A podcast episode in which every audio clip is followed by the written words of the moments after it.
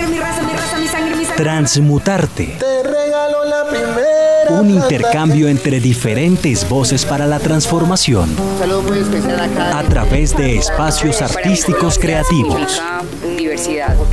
El arte como construcción de individualidad. Cuando un niño quería ser músico. Una profesora de ballet. El arte, punto de entrada del comienzo para la opinión.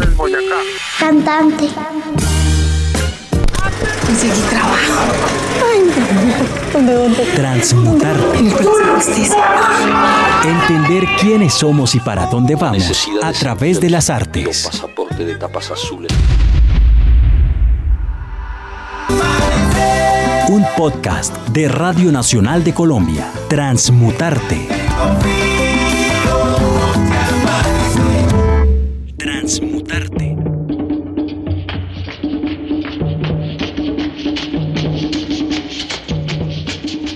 Bienvenidos a nuestra tercera y última entrega de esta serie de podcast de Transmutarte en torno a la danza del Congo. eh, con mi muy invitado especial, nuestro jefe musical y de contenidos culturales, Jaime Andrés Monsalve. Bienvenido nuevamente a este Transmutarte. Gracias, Catalina. He estado muy feliz en las anteriores ediciones de Transmutarte y en esta, por supuesto, también. Será así. A quienes eh, por primera vez nos escuchan hablando sobre este tema, la semana del 21 de enero de este año 2015 estuvimos en Barranquilla en el marco del Carnaval de las Artes y Monsalve y yo tuvimos la oportunidad de tener una conversación muy interesante con el director actual de la danza del Congo y él nos explicó y nos contó y nos recorrió su casa entre anécdotas y anécdotas hablando sobre esto que es la danza del Congo y un tema muy interesante que vamos a oír en este Transmutarte y es eh, las jerarquías que existen dentro de la danza del Congo. Ujú. ¿Qué recuerda Monsalve como que le llamó la atención de esos aspectos? Bueno, a mí me, me causó bastante simpatía el hecho de que, como el mismo Alfonso Fontalvo, el director de La Danza del Torito, nos, nos lo contó allá en su casa, eh, esas tradiciones populares, las que están en los barrios, las que están en, en el sustrato más popular de la población, se han ido perdiendo por cuenta de los grandes eventos del, del carnaval. Y sin embargo, eh, nunca ha dejado de perderse el, el tema más rumbero directamente posible. Cuando se le preguntó, por ejemplo, por el tema del trago dentro de las comparsas, yo pensé que él iba a ser un poquito más radical en su posición frente a las bebidas alcohólicas y sin embargo no. Sin embargo, él dijo que era un componente necesario del, del baile. Me parece que el- el- cualquier término fiesta, feria, festival o carnaval, a excepción de que sea una feria del libro, significa, como lo dijo el mismo Fontalvo, holgorio o algarabía o desorden. Entonces, y creo que en todo caso es un elemento que hace parte de nuestra cultura cuando se trata de este tipo de festividades. Bueno, sí es verdad. Monsalvel nos habló de, del Rey Momo. El Rey Momo es un personaje muy importante en el Carnaval de Barranquilla. Eh, yo ese pedazo no profundizamos con él, a mí me gustaría que nos contara qué exactamente es el Rey Momo y por qué fue tan importante la participación en particular de, de don Alfonso el año pasado. Bueno, el, el rey Momo es un personaje que se puede considerar casi sincrético en todas las tradiciones de carnaval del mundo. Es decir, hay rey Momo en el carnaval de Brasil también, por ejemplo. Ah, muy bien. Y en el nuestro indudablemente lo hay. Y es, para decirlo de una manera muy coloquial, si hay una reina, también hay un rey. Ok. En este caso es el rey Momo y él está acompañando absolutamente todas las festividades y es un hombre a quien convierten del sustrato popular en rey por cuatro días. Entonces se le llena de los lujos que tiene un rey, siempre se le transporta en andas, él va saludando a toda la gente desde su trono.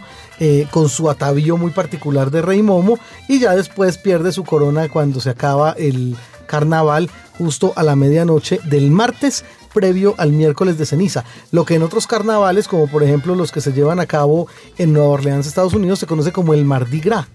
Ese martes, es el martes de cierre de carnaval. A mí me gustaría más que ser reina de una feria de esas, me gustaría ser el rey. Bueno, por ejemplo, tiene de ventaja que a usted, eh, usted no tiene que competir contra nadie más. Es decir, a usted lo eligen por unos méritos que tienen que ver con su participación en otros carnavales. Y usted puede decir si sí o no. A él, según nos lo contó, en algún momento le llegaron a sugerir también que volviera a ser Rey Momo, pero él dice que le quita mucho tiempo y no puede concentrarse en lo que realmente le interesa, que es el desarrollo diario de la danza allá en las calles barranquilleras. Dicho eso, Monsalve, nos vamos a oír de boca de don Alfonso esta experiencia en torno al carnaval de Barranquilla.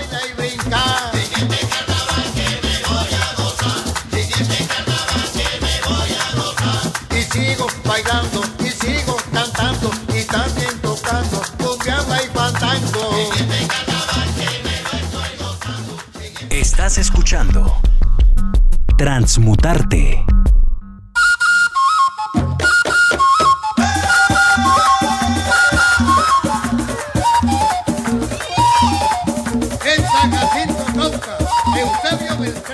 Bueno, ¿y cómo es la participación de ustedes en los días de carnaval? ¿Cuándo salen? ¿Qué calles recorren? ¿Cómo es? No, nosotros solamente vamos a los, a los, a los desfiles oficiales. Sí, anteriormente era que se caminaban las calles cuando no habían esos programas que hay ahora. Entonces las altas estaban libres para recorrer las calles por ahí, se iban hasta lejos y duraban hasta amanecían y esas cosas, pero hoy no. Hoy es día, imagínate, uno se camina 10 y 12 kilómetros un ratico ahí y uno cuando ya llega por acá ya llega todo volteado. Claro. Y para el día siguiente otra vez lo mismo. Eh, Son cuatro días de, Exacto. De caminar por ahí. Entonces ya nada más se va al desfile y si hay, un- si hay en el camino una oportunidad de bailarle a alguien, pues se hace. Pero en el camino cuando se va, cuando se viene. El, el Congo tiene también como un cetro, ¿no? Como una Eso se llama garrocha. garrocha. Y lo que pasó fue de que hubo una época en que la gente quiso cambiar por el machete. Y el machete no es del Congo, el machete es de la cumbiamba. Porque la cumbiamba es, es, es una identificación campesina. Y el Congo es guerrero. Entonces se usa garrocha y garrocha es como una lanza, la lanza de los indios así. Es que el machete es campesino y eso es la cumbiamba, porque la cumbiamba es semejanza de camp- campesino, porque ella, ella es, es auténticamente regional, pero no es de aquí, porque eso se bailó en toda la costa. Cuando quisieron venir de por allá de Magdalena y de otras partes, aquí teníamos en Soledad, Caracolí, Malambo, Cumbia, Tutiplén. Entonces esa gente se vino para acá. ¿Ustedes de acá, de Barranquilla? Sí. Nosotros nacimos aquí, aquí, Todos son nacidos. nacieron nuestros padres también. Y cuando uno habla eh, de usted, ¿usted es quién? ¿Usted es el director, el heredero? ¿Cómo se refiere uno? No, aquí, aquí manejamos el, el asunto del director. El director. Exacto. Y lo demás son mezclas que, no, no- que, nos, que- que nos caben, como por ejemplo decir heredero, es, original. Que también es Sí, cierto. porque además. estamos heredando la misma sangre, porque es que el, el único grupo que existe en el carnaval de Barranquilla, de que, que tenga es- ese tiempo, que es ininterrumpido, son 150, 138 años ininterrumpidos. Y entonces, somos descendientes del fundador. Esta danza nunca ha dejado de salir. Aquí hay un documentico que le quitaron a mi abuelo en el año 1902 cuando se estaba acabando la guerra de los miles por haber sacado la danza y lo multaron con un cuartillo de centavo. Usted, en ese tiempo. ¿Hay algún vínculo o algún tipo de relación con lo religioso o con algún tipo de rito religioso alrededor del Congo? No, aquí lo que son son mitos más bien como mitos como de Congo, sí. Por lo menos nosotros los sábados antes de irnos para la batalla de Flores nos vamos al cementerio. ¿Para pedir o para ¿no? agradecer? Para pedir, para pedirle a, a los difuntos que nos acompañen, así como ellos también nos acompañaron en la danza, para que también todo nos vaya bien. Y nunca hemos tenido problemas, porque para qué.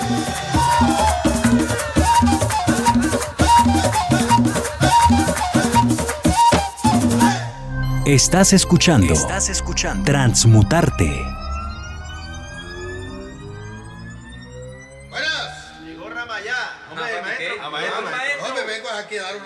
Noticia. Resulta que mi mujer me dejó. Hombre, pero ¿cómo va a ser eso? eso, maestro? ¿Por qué? Quiero festejar esta soltería con esta canción.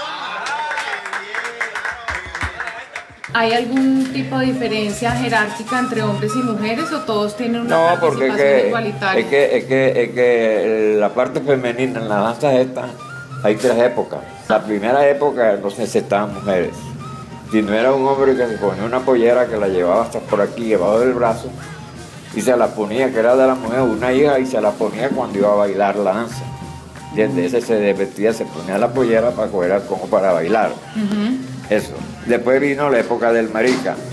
Ah, Eso fue, eso fue ya del 30 hacia acá. ok. Y ya a partir del año 63 fue cuando los maricas empezaron a, a escasearse, a desaparecer de estas danzas y entonces hubo que acudir a las mujeres. Hasta ahorita estamos con las mujeres. ¿Y los niños?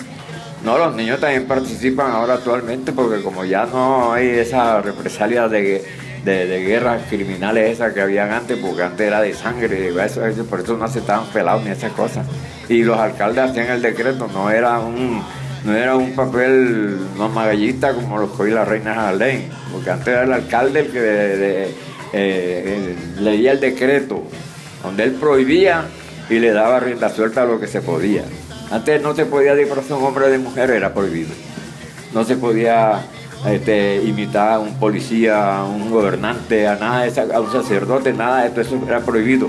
Entonces eso era lo que leía el alcalde. Y un marica de las danzas tenían que hacer un permiso colectivo. Y ese permiso lo daba la alcaldía colectivo. Y esos señores estaban bien mientras estaban en la danza, pero como se lo cogieran fuera de la danza tomando ron en cualquier parte y lo llevaban allá preso. Algunos, Claro. algunos que les quemaban los pies Ay, no. porque abusaban del, del- del- del decreto del alcalde. Mm. Todo eso pasaba. ¿Qué opina usted que haya como tanto promoción a la, a la, a la tomadera de trago en torno al carnaval? O sea, ¿se presta para eso? ¿Si es originalmente? Sí, porque es que el carnaval, el carnaval con trago. Es con trago. ¿Y qué trago se tomaba en y el 1902? disfraz. Bueno, eh, en 1902 sí no te respondo porque yo por ahí no estaba. yo te respondo de acá de los míos que sé que se tomaba el ron blanco que le decían el gordolobo. ¿Y es ron, lo hacen, lo hacen por acá no, o es...? No, eso o tenía su fábrica. Ok. Más cristalizado ya lo toma cualquier, cualquier parte, pero anterior no. Anteriormente era un trago que no joda, que se lo tomaba, tenía que ver lo que hacía. Y de paso de esa vaina se zampaba un, tabaco. Le metían un trago así que le decían un cuarto y después se zampaba un tabaco. Tipo de eso, escupía en un rincón y botaba un poco de cucaracha que habían allí. No, con la saliva, no, de la veneno. Ay, yo sigo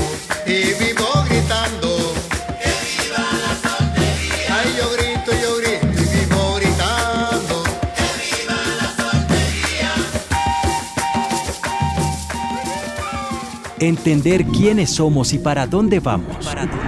A través de las artes. Transmutarte.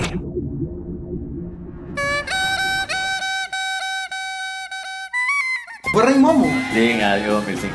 ¿Cómo se elige un Rey Momo aquí El en rey, el carnaval? momo, el rey momo se coge de acuerdo a las virtudes que tenga dentro del carnaval. O sea, la gente que ha tenido tradición. Por lo menos yo no fui, yo no fui, yo no fui, yo no fui escogido para, para concursar. Yo fui por mérito. Y yo pude ser el primer rey momo de esta última cochada.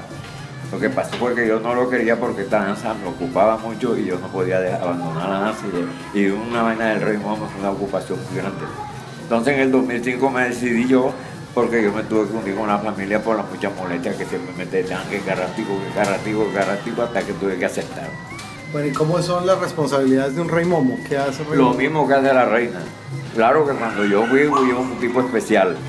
Yo lo primero que hice es que me fui para la gobernación y me fui para la alcaldía, hablé con los alcaldes, hablé con el gobernador y les, y les puse en mi orden mi presencia como para que me apoyaran para ir yo a las escuelas y expresar qué es, el carnaval, de qué se trata el carnaval y por qué el carnaval está fuera de, las- de las aulas escolares. Eso es una buena, buena, muy buena porque eso es una expresión del pueblo.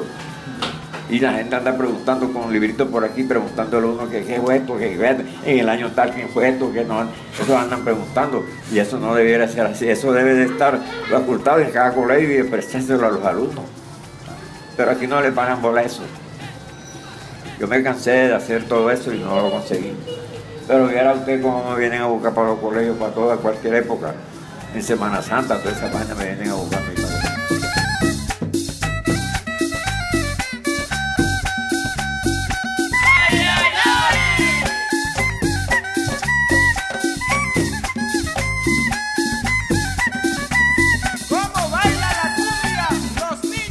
Normalmente, ¿a dónde van?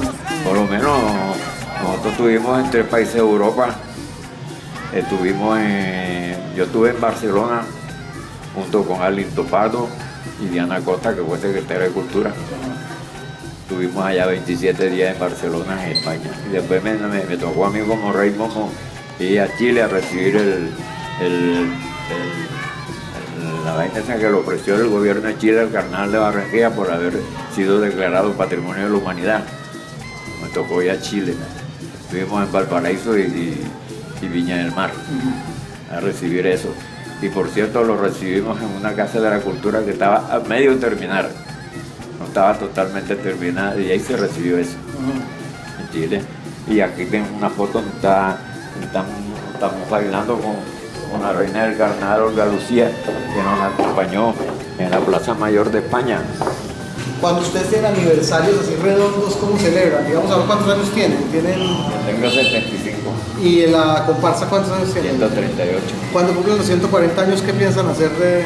Bueno, depende, hay que, hay que ver si estamos todavía con vida hasta allí, pero se puede hacer cosas constantes porque cada... Es que yo aquí, cuando fijo la bandera, la fijo siempre en cercanía a la fecha de la fundación, porque aquí viene mucha gente importante. Yo por lo menos el domingo 17 fue que fijé la bandera, que fue el domingo pasado, porque la danza lo cumplí el miércoles, que fue el 20. Digamos, usted le, tocó, le tocaron los 100 años de A la... mí me tocaron los 100 años. ¿Cómo fue eso? No, entonces eso fue, mejor dicho, ese año no da, yo no sé cómo grabó pudimos terminar, porque ese muchas fue para allá y fue para acá y cosas así. Tuvimos que cambiar como tres veces de vestido, porque esos vestidos se fueron poniendo muy feos, porque eso era cara tipo a Bogotá, cara tipo a Cali, a Tolima, que era.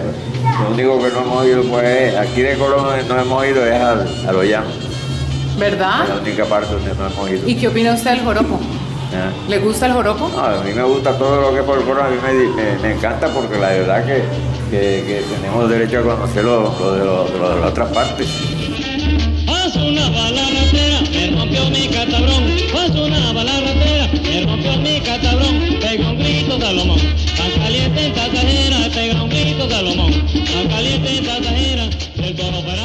Bueno, esta es el final de esta serie de Transmutarte. Yo soy Catalina Ceballos y quiero agradecer mucho la compañía y como siempre la cálida y divertida conversación con, con nuestro querido Jaime Andrés Monsalve. Invitarlos a que mm, escuchen los otros podcasts que hemos hecho de Transmutarte y esperar a unos próximos episodios de Transmutarte en torno a las expresiones artísticas y las prácticas culturales. Monsalve, muchas gracias por esta grata compañía. Catalina, usted, muy amable. Muchas gracias, fue un placer estar con ustedes. Bueno, entonces un saludo muy especial para todos los oyentes de Transmutarte. Hasta una próxima ocasión.